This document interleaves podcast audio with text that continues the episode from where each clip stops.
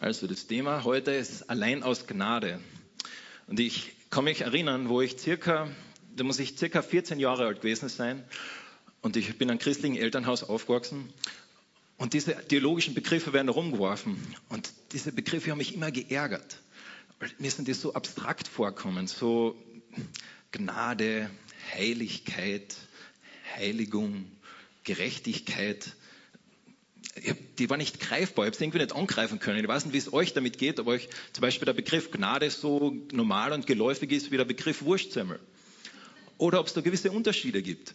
Bei mir war es so, da waren Unterschiede. Ich habe mir gedacht, ich, ich, will, ich will diese Begriffe abschaffen. Ich will, ich will, da muss was Neues her. Und ich weiß nicht, wie das ist, wenn man da 10, 20, 30 Jahre mit, mit Jesus unterwegs ist, ob, man, ob das noch mehr so ist oder nicht. Ähm, ich vermute einmal, in meinem Leben noch zu urteilen, dass es gleich bleibt, dass wir uns immer fragen, okay, was hat diese Gnade wirklich, was bedeutet das wirklich? Wir verwenden es am Sonntag, aber äh, vielleicht nicht am Dienstag oder am Mittwoch. Was hat, das, was hat die Gnade, wie kann ich das angreifen? Was hat das zu tun? Was hat die Gnade für Auswirkungen darauf, wie ich lerne für die Uni? Was hat sie für Auswirkungen darauf, wie ich lerne für die Schule? Wie ich koche? Wie ich bei der Arbeit mich mit meinen Kollegen verhalte. Was für praktische Auswirkungen hat die Gnade? Wenn ihr euch diese Frage jemals gestellt habt oder auch nicht gestellt habt, dann seid ihr jetzt am richtigen Ort, weil darüber wollen wir ein bisschen nachdenken. Okay, was, was ist diese Gnade? Wie, wie kann die lebhaft in unserem Leben werden? Der Martin Luther, für den war die Gnade neu. Wir haben 500 Jahre lang Zeit gehabt, darüber nachzudenken, oder? Mir kommt es vor, in meinen 27 Jahren, ich habe das schon 500 Mal darüber nachgedacht und manchmal ist es ein bisschen abgelutscht auf Sterrisch oder Kärntnerisch, weiß ich nicht. Aber es ist nicht greifbar. Und genau darum wollen wir uns heute beschäftigen. Und wir werden dazu in den Epheserbrief schauen. Falls ihr eine Bibel da habt, könnt ihr mal den Epheser aufschlagen. Falls ihr keine habt, es gibt Bibeln da hinten. Und es ist ganz interessant. Ich weiß nicht, ob ihr diesen Film kennt. Wer kennt diesen Film? Irgendjemand? Okay, eins, zwei Leute. Wie heißt der Film? Matrix. Falls ihr den Film nicht kennt, kein Problem. Im Film Matrix, da gibt es eine Person, das ist der Neo, der ist da in der Mitte. Und der lebt ein ganz normales Leben, so wie du und ich. Der hat ein normales Leben, manchmal hat er einen guten Tag, manchmal einen schlechten Tag. Und der wünscht sich irgendwie, dass da mehr wäre. Und dann durch eine Reihe von Ereignissen auf einmal trifft er jemanden und der sagt, da gibt's mehr. Da ist noch etwas mehr in dieser Welt. Du kannst dich entscheiden, willst du darüber wissen? Du kannst du die rote Pille nehmen. Oder willst du nicht darüber wissen, nimmst die blaue Pille und alles bleibt so, wie es war. Und er entscheidet sich dann, diese rote Pille zu nehmen. Und von dem Zeitpunkt an verändert sich sein komplettes Leben. Weil er lernt, dass diese Welt, in der er drin war, dass das nicht alles war. Dass es eigentlich nur ein Teil war von der Realität, die es gibt. Dass er eigentlich viel mehr gibt. Dass es eigentlich noch eine komplett andere Existenz gibt. In diesem Film, der spielt ein bisschen in der Zukunft. Aber wisst ihr, der Epheserbrief oder eigentlich die ganze Bibel, das ist wie die rote Pille. Die ganze Bibel berichtet uns davon, dass es in dieser Welt noch mehr gibt. Dass da etwas ist, das wir vielleicht nicht tagtäglich sehen, aber dass da etwas ist, was, was existiert, was wahr ist. Und der Paulus schreibt darüber in Epheser 2, da schreibt er darüber, über einen Aspekt von dieser Welt, die es da noch gibt. Und Epheser 2, natürlich vor 2 kommt 1. In Epheser 1 schreibt er einfach über, wie wir gerettet werden, wie Gott uns erwählt hat, wie Gott Jesus gekreuzigt hat, wie er ihn auferweckt hat und wie er durch Jesus dann in den Himmel gehoben worden ist. Er beschreibt diese Sachen und dann steigt er ein mit diesem Kommentar in Kapitel 2, Vers 1. Schreibt er auch euch, die ihr tot wart durch Übertretungen und Sünden, in denen ihr einst gelebt habt nach dem Lauf dieser Welt, gemäß dem Fürsten, der in der Luft herrscht, dem Geist, der jetzt in den Söhnen des Ungehorsams wirkt Ganz interessant. Wir sehen da eine Diagnose. Da steht, auch euch, die ihr tot wart. Ich weiß nicht, wie es dir geht, aber fühlst du dich tot? Sehr wahrscheinlich nicht, weil du kannst dich angreifen, du lebst, du atmest. Aber da schreibt er, ihr wart tot. Komisch. Laut der Bibel sind wir tot. Oder waren wir tot?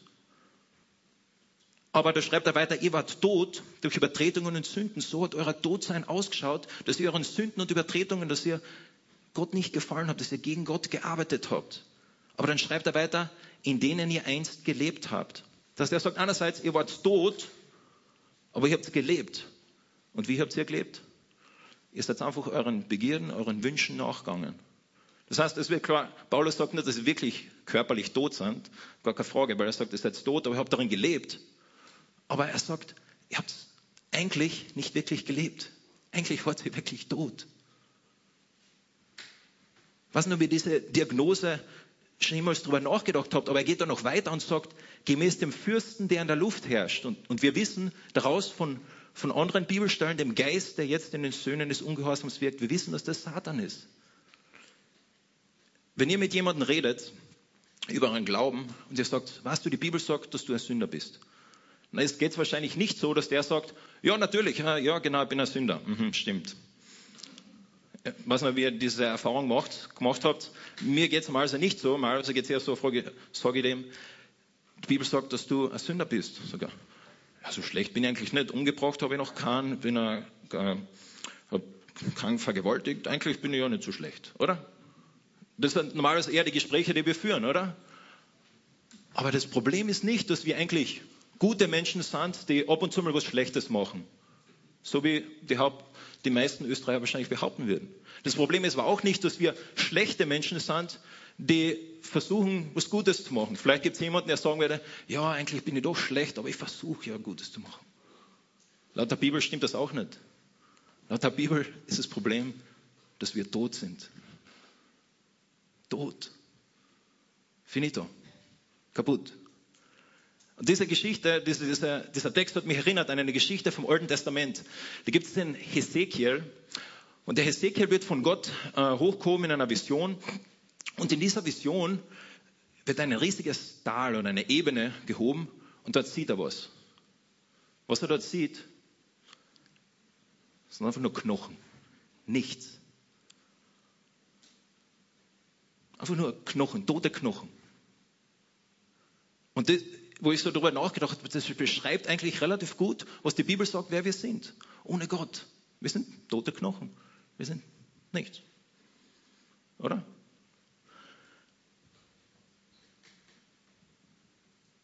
Unter ihnen, in Vers 3, führten auch wir alle einst unser Leben in den Begierden unseres Fleisches, indem wir den Willen äh, des Fleisches und der Gedanken taten. Und wir waren von Natur Kinder des Zorns, wie auch die anderen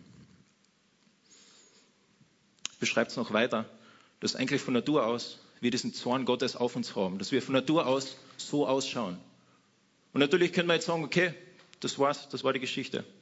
Äh, danke für die Predigt. Das war's. Nein.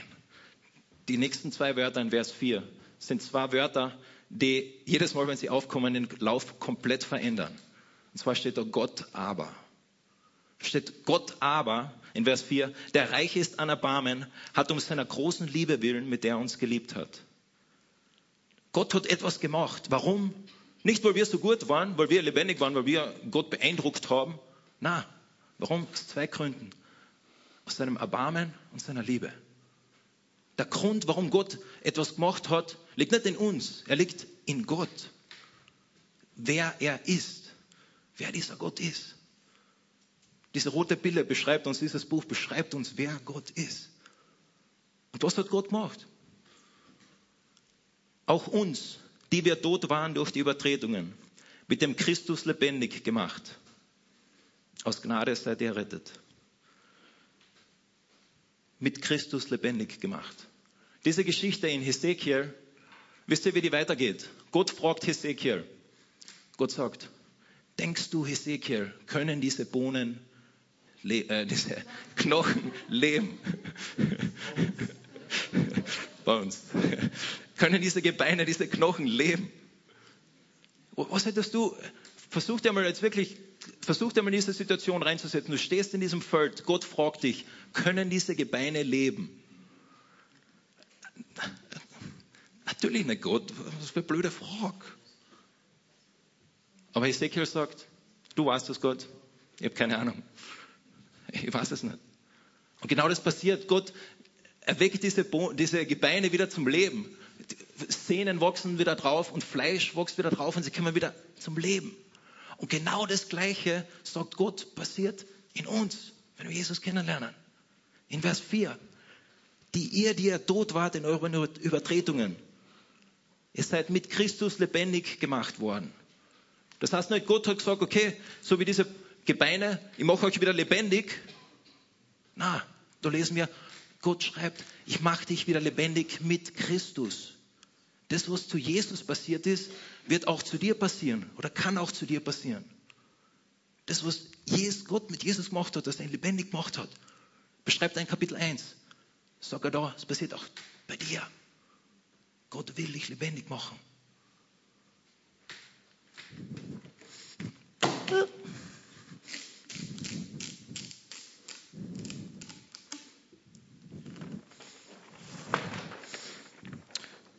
Die beste Art und Weise, wie ich äh, Vers 4 von diesem Kapitel darstellen kann, ist so. Das bist du, laut der Bibel. Das bist du ohne Gott. Du bist tot. Du bist tot, Gebeine. Natürlich nicht körperlich, sondern geistig gesprochen, dass du Gott nicht kennst. Aber mit Christus kann dieses tote Ding wieder lebendig werden. Wieder lebendig werden. Und ich weiß nicht, wie das dir damit geht, wenn, du, wenn Gott sagt, okay, aus seiner Liebe und seiner Erbarmen her, er macht es, er will dich lebendig machen. Mich erfüllt es mit Dankbarkeit. Ich, mich erfüllt es mit Dankbarkeit. Ich sage, danke Gott. Danke. Diese Gebeine haben nicht irgendwas gemacht. Die haben nicht gesagt, ah, ich bin so gut und äh, schau mal Gott, da habe ich jemand über die Straße geholfen oder so. Nein, diese Gebeine sind tot. Du bist tot. Und das erfüllt mich mit so tiefer Dankbarkeit. Aber gleichzeitig zeigt mir das noch was anderes. Und zwar, es zeigt mir, diejenigen, die Jesus noch nicht kennen, laut der Bibel, sind sie noch tot. Und jeder von euch hat jemanden in seinem Freundeskreis, vielleicht in seiner Verwandtschaft oder vielleicht sogar in der Familie, der Jesus noch nicht kennt. Und laut der Bibel ist diese Person tot. Und das zeigt mir auch, okay, da muss etwas passieren, das kann ich nicht machen. Ich kann mit der Person noch so viel reden, ich kann noch so viel äh, argumentieren und gute Argumente bringen. Ich muss vor Gott kommen. Gott, mach du, was ich nicht machen kann. Mach du, was ich nicht machen kann.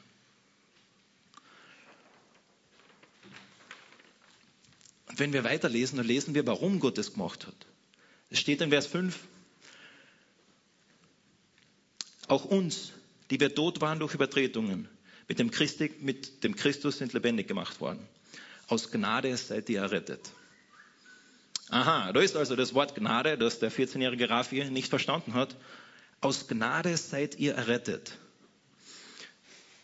Na, Gnade ist ein bisschen einfacher zu erklären wie jetzt Heiligung, meiner Meinung nach. Und ich habe so darüber nachgedacht, okay, wo habe ich Gnade in meinem Leben erfahren? Und das ist eine Beispiel, das ist mir einfach hängen geblieben. Da war ich, ich war lange Zeit in Amerika und in Amerika, ich bin jemand, der gern bei Anhalter fährt. Ich weiß nicht, ob jemand schon mal bei Anhalter gefahren ist. Fährt jemand von euch bei Anhalter? Ja, da gibt es vereinzelte, okay. Ähm, und da bin ich dieses eine Mal, bin ich von Frankfurt mit dem Zug nach Frankfurt gefahren, von Frankfurt nach Seattle geflogen und muss dann von Seattle nach Spokane äh, kommen. Das sind circa fünf Stunden. Und ich habe mir gedacht, ja, ich habe Zeit, okay, fahre bei Anhalter. Und wie das so ist, bei Anhalter steht man da, hält den Finger raus und wartet und äh, wartet und ähm, wartet und wartet nicht mehr. Es dauert eine Zeit. Es dauert. Manchmal geht es wirklich schnell, manchmal kannst du stundenlang warten.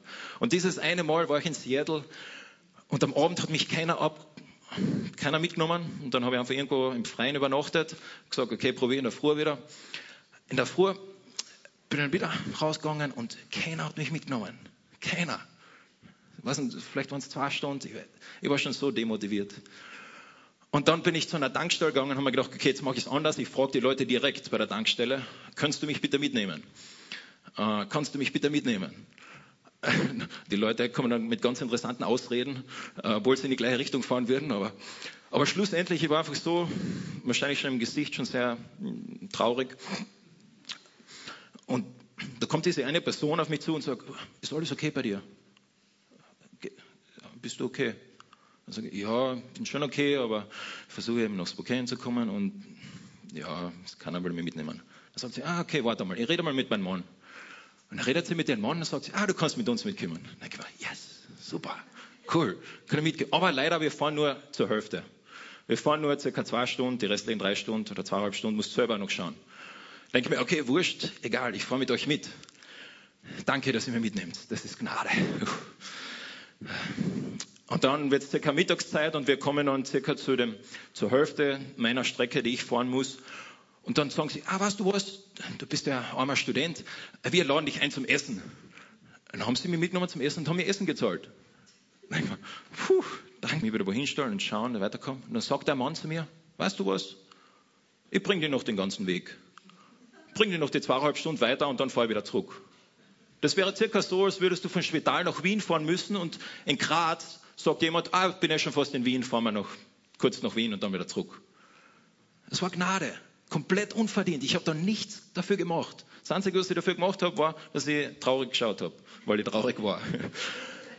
Aber das ist Gnade, komplett unverdient. Und das beste Wort, was ich für Gnade, dem man das gleichsetzen kann, ist unverdient. Etwas Unverdientes. Etwas Unverdientes. Dieser tote Mensch hat nichts gemacht, dass Gott, dass er es verdienen würde, dass Gott ihn wieder lebendig macht. Nichts, gar nichts. Und genau so beschreibt es Vers 5. Aus Gnade seid ihr rettet. Und wir lesen in Vers 5, mit dem Christus lebendig gemacht. Das habe ich schon erklärt, dass es eben mit Christus ist. Aber es gibt noch zwei weitere Dinge, die mit Christus sind. Nicht nur, sondern mit Christus lebendig gemacht, sondern in Vers 6, er hat uns mit auferweckt und mitversetzt in die himmlischen Regionen in Jesus Christus. Alles passiert mit Jesus. Was zu Jesus passiert ist, passiert zu dir. Und da steht mit mitversetzt in die himmlischen Regionen in Christus Jesus heißt es, wir als Christen haben jetzt irgendwie eine teleportische Existenz im Himmel oder wir haben irgendwie eine, eine magische äh, Existenz. Wie, wie, wie kann man das verstehen? Ich denke, der Schlüssel zu dem Ganzen ist mit Christus. Wir lesen in der Bibel, dass wenn wir Jesus kennen, sind wir in Christus und Christus in uns. Und wo ist Christus diesen Moment? Am 28. Oktober um 11 Uhr oder 10 Uhr 41? 29. Oktober. Wo ist er in diesem Moment? Er ist im Himmel, bei Gott. Und sind, wir sind in Christus, wir sind Teil vom Körper Christus. In diesem Sinne sind wir im Himmel, bei Gott. In einem gewissen Sinne, das ist nur ein Beispiel, aber es ist so, wie wenn du jemanden wählen würdest. Den wählst du jemanden, der im Landtag ist. In einem gewissen Sinne bist du dann im Landtag, oder? In gewissen Sinne. Und ich denke, ähnlich kann man das verstehen. Und das ist wie ein, ein, ein Versprechen Gottes, dass er sagt, du bist in Christus schon im Himmel. Das heißt, du wirst bestimmt einmal im Himmel sein. Das ist dieser Schlüssel, dieses Versprechen, das Gott uns so gibt. Aber er legt noch eins drauf. Warum macht Gott das alles? Wir haben schon gelesen aus der Gnade, aus seiner Barmherzigkeit und Liebe, aber er legt noch eins drauf. Was schreibt er da in Vers 7? Da schreibt er, damit er in den kommenden Weltzeiten den überschwänglichen Reichtum seiner Gnade in Güte an uns erweise in Christus Jesus damit er in den kommenden Weltzeiten den überschwänglichen Reichtum seiner Gnade in Güte und so weiter in Jesus Christus. Das ist so wie, als würde Gott sagen, ich habe diese Gnade. Ich will etwas dir geben, das komplett unverdient ist. Und ich will es dir in dieser Welt geben. Ich will dir dieses Leben in dieser Welt geben. Aber ich schaffe es nicht, alles in dieser Welt reinzupacken. Da ist so viel mehr, was ich will. Und das kommt in den kommenden Weltzeiten, griechisch Äonen, also in der kommenden Zeit, wenn wir mal sterben und dann mit, mit, mit Jesus sind. In dieser Zeit, was will Gott tun? Er will uns den überschwänglichen Reichtum, den Überfluss von seiner Gnade will er uns geben. Und ich weiß nicht, was für Vorstellungen du hast, wenn du an den Himmel denkst. Für viele ist der Himmel ein, ein Ort, wo man auf einer Wolke sitzt und äh, Gitarre spielt oder so irgendwas in die Richtung macht. Mein, meine Lieblings- Beschreibung vom Himmel ist Garten Eden 2.0. Vielleicht für die ältere Generation sagt das nicht wirklich was, aber so wie der Garten Eden war, so wird es einmal im Himmel sein, nur viel besser. Garten Eden haben, haben wir ein gewisses Bild davon, wie diese Beziehung, diese Enge mit Jesus war zwischen den Menschen und Gott. Und so will Gott, dass es einmal wieder sein wird. Und wir lesen davon, in der Bibel, dass wir mit Jesus einmal gemeinsam richten dürfen, dass, wir, dass Jesus uns einmal wirklich die Ehre geben wird, dass er sagt, okay, ihr werdet mit mir gemeinsam regieren dürfen. Diese Ehre, die er uns gibt. Er sagt jetzt schon, dass er jetzt schon vorbereitet eure Wohnung im Himmel. Auf dieser Erde, die er vorbereitet. Jetzt schon. Weil er es nicht schafft, diese Gnade, die Gott dir geben will, in dieses Leben reinzupacken. Er will es auch in dieses Kommende. Das heißt, wir als Christen haben etwas, auf das wir vorausschauen können. Und dann 8, 9 und 10 sind so ein bisschen die Zusammenfassung von dem, was der Paulus gesagt hat. Und man kann 8, 9 und 10 wirklich nur verstehen, wenn man die ersten sieben Verse, die wir gerade gelesen haben, über die ein bisschen nachgedacht hat. Was sagt er jetzt noch einmal? Er sagt noch einmal, denn aus Gnade seid ihr errettet durch den Glauben. Aus Gnade seid ihr errettet, okay? Also wie gesagt, das ist nicht aus uns, das ist nicht dieser, dieser tote Körper, es ist von Gott. Aus Gnade errettet durch den Glauben. Wie wir nächste Woche wahrscheinlich vom Hans-Peter hören werden, Gnade und Glauben sind wirklich ganz eng beieinander. Aber es ist nicht das Gleiche. Gnade und Glaube ist nicht das Gleiche. Gott ist derjenige, der Gnade sagt. Und wir sind diejenigen, die entweder glauben oder nicht glauben. Aber jetzt durch unseren Glauben können wir uns die Gnade nicht verdienen. Das ist so wie wenn eine Frau ähm, ist verliebt in einen Mann und der Mann liebt die Frau und der Mann sagt, willst du mich heiraten? Und die Frau sagt, ja, ich will, ich will heiraten. Aber durch dieses Ja hat sie sich die Liebe vom Mann nicht verdient. Die Liebe vom Mann war schon längst vorher da, der hat sie schon längst vorher geliebt. Aber durch dieses Ja hat sie es in Anspruch genommen. Genauso ist das mit Gnade und Glaube. Durch den Glauben können wir diese Gnade Gottes annehmen. Das wird, passiert nicht automatisch, sondern es ist etwas, was, was eben angenommen wird durch dieses Ja, das wir zu Gott sagen. Und das nicht aus euch, Gottes Gabe ist es. Es kommt nicht von euch selber. Der Glaube selber kommt auch von Gott. Gott ist wirklich derjenige, der voll überall dabei ist, überall uns hilft in dieser Gnade, in diesen unverdienten Sachen, die er uns geben will. Überall. Und dann in Vers 9, nicht aus Werken, damit niemand sich rühme. Das ist wie die Zusammenfassung äh, von dem, was er schon gesagt hat. Dieser Knochen, der kann keine Werke tun, die wirklich diese, diesen Glauben, diese Gnade verdienen würden. Kann er nicht. Der fasst es dann einmal zusammen sagt es ganz klar heraus. Nichts, was du tust, sondern es ist wirklich klare Gnade. Einfach aus Gott heraus, weil er das will, hat er uns es gegeben. Und dann schlussendlich in Vers 10. Wenn wir das so hören und wir, wir hören so, okay, Gott ist gnädig, ähm, Gott ist ein guter Gott und er will das Beste für uns und er hat uns errettet und das ist ja alles recht schön und gut. Das heißt, wir warten jetzt einfach einmal, bis wir im Himmel sind und dann alles super ist, oder? Oder was sollen wir noch machen? Laut Vers 7 und 6 geht es genau darum, dass Gott uns unsere Gnade noch viel mehr zeigen will. Dass Gottes Gnade noch viel mehr zeigen will. Und wir warten jetzt einfach drauf, oder? Oder was für Auswirkungen hat diese Gnade wirklich auf unser Leben? Und da fasst das nochmal zusammen in Vers 10. Das sagt er. Denn wir sind seine Schöpfung. Da ist einmal weiter. Okay. Vers 10. Denn wir sind seine Schöpfung, erschaffen in Christus Jesus zu guten Werken. Denn wir sind seine Schöpfung, erschaffen in Christus Jesus zu guten Werken. Okay, okay, Moment. Wo der Luther vor 500 Jahren über Gnade nachgedacht hat, hat er gesagt, nein, er, er hat realisiert, ich weiß nicht, wann er das wirklich realisiert hat, aber er hat realisiert, dass wir als Menschen nichts machen können. Wenn jemand einen Ablassbrief hat, ist egal, du bist tot. Wenn jemand auf Knien auf jeder Stufe ein Gebet betet, wurscht, egal. Das, das beeindruckt Gott nicht. Genau die gleichen Dinge, die Leute damals vielleicht gedacht haben, denken wir aber heute auch noch. Wirklich, das ist wirklich so, wenn wir mit Menschen reden, dass wir dieses Gedanken haben, okay, ja, wenn ich einfach versuche, nett zu sein, solange ich niemandem weh tue, äh, solange, ähm, solange ich ab und zu mal was Gutes tue, solange ich besser bin wie diese Person. Wirklich genau die gleichen Sachen, was die Leute gedacht haben vor 500 Jahren, denken wir heute noch. Nur ein bisschen, vielleicht der, das Objekt hat sich ein bisschen geändert. Aber es ist sonst wirklich genau das Gleiche. Aber was steht da in Vers 10? Es heißt nicht, okay, dann sind die Werke sind komplett wurscht. Nein, da steht, denn es sind eine Schöpfung, erschaffen in Christus Jesus zu guten Werken. Du bist erschaffen, wenn du wirklich wieder zum Leben gekommen bist, wenn das wirklich zum Leben wieder gekommen ist, bist du geschaffen wozu? Um Gott auf dieser Welt zu reflektieren. Und wie schaut das aus? Du bist dazu geschaffen, gute Werke zu tun.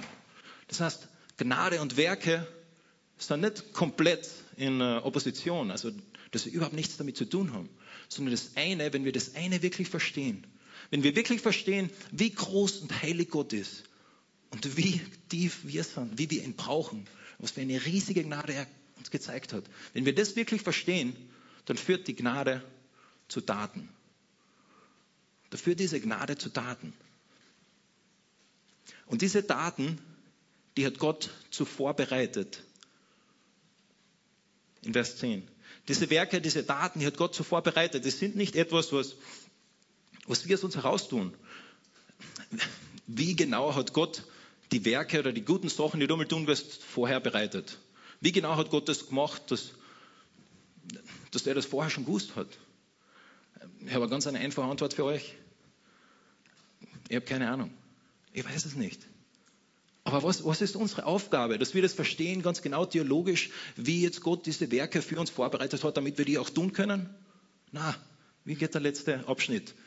Damit wir in ihnen wandeln. Wir lernen da nur von dieser roten Pille. Wir lernen da nur über Sachen, die wir vielleicht nicht mit unseren Augen sehen. Wir lernen über Dinge, die existieren, über diese Realität, die existiert. Und Gott sagt auch, ich habe diese Werke vorbereitet. Aber es geht nicht darum, dass du genau verstehst, theologisch, warum Gott das jetzt gemacht hat und wie und, und was, sondern was ist unsere Aufgabe? Dass wir uns von dieser Gnade leiten lassen und darin wandeln. Dass wir das wirklich ausleben.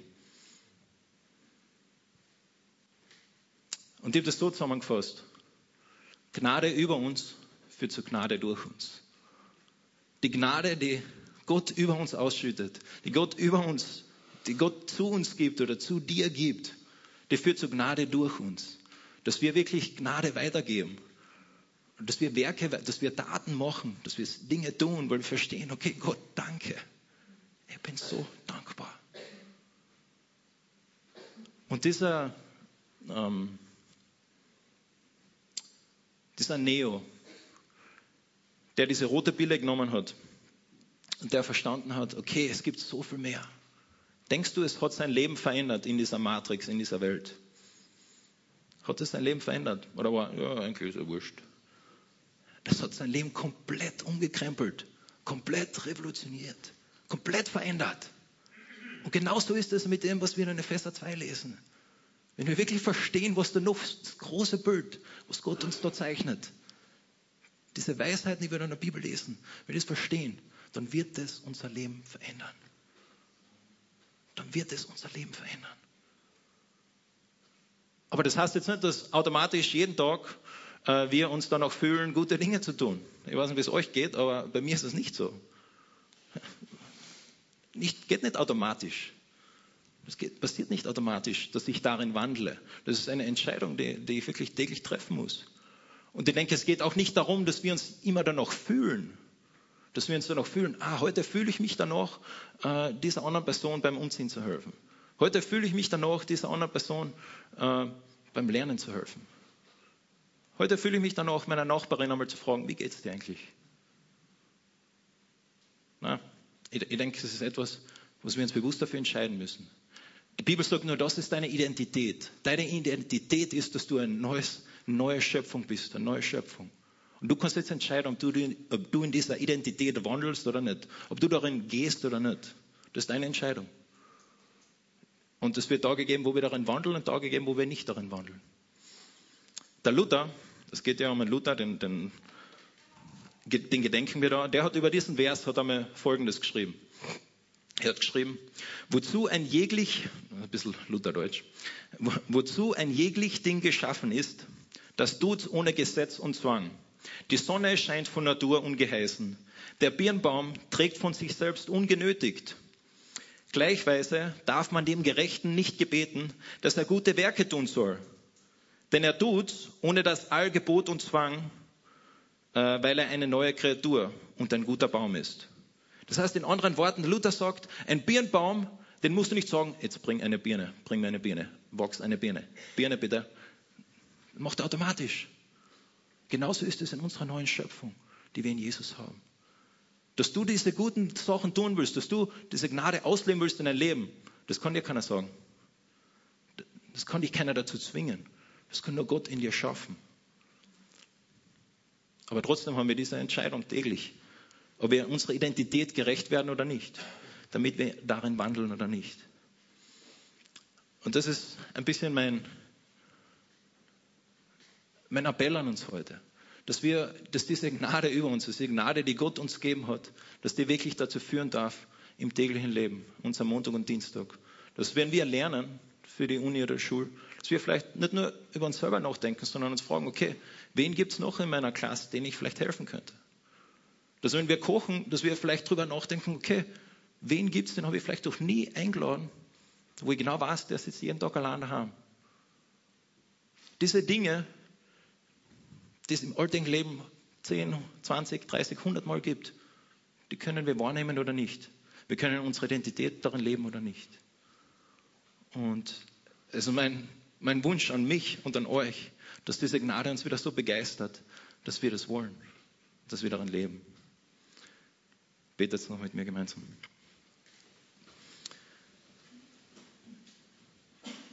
Lieber Vater im Himmel, du schreibst in der Bibel, wie, wie es Dinge gibt, die, die wirklich über uns sind. Die einfach so anders sind, wie, wie wir sie mit unseren Augen oder Ohren sehen würden. Aber Vater, wir vertrauen darauf, dass das wahr ist. Dass diese Sachen, die darin stehen, dass die wahr sind, dass wir wirklich in dir lebendig werden, dass wir ohne dich tot sind. Und ich bitte, Vater, dass du uns hilfst, dass wir wirklich unserer Identität gerecht werden dürfen, dass du uns mehr und mehr sagst, wie das ganz praktisch in unserem Leben ausschauen darf. Wo es heute oder morgen Bereiche gibt, wo ich diese Gnade ausleben darf, wo ich ein Licht sein darf von dir in dieser Welt. Bitte, Herr, sag uns das und, und überführ uns darin. Danke. Amen.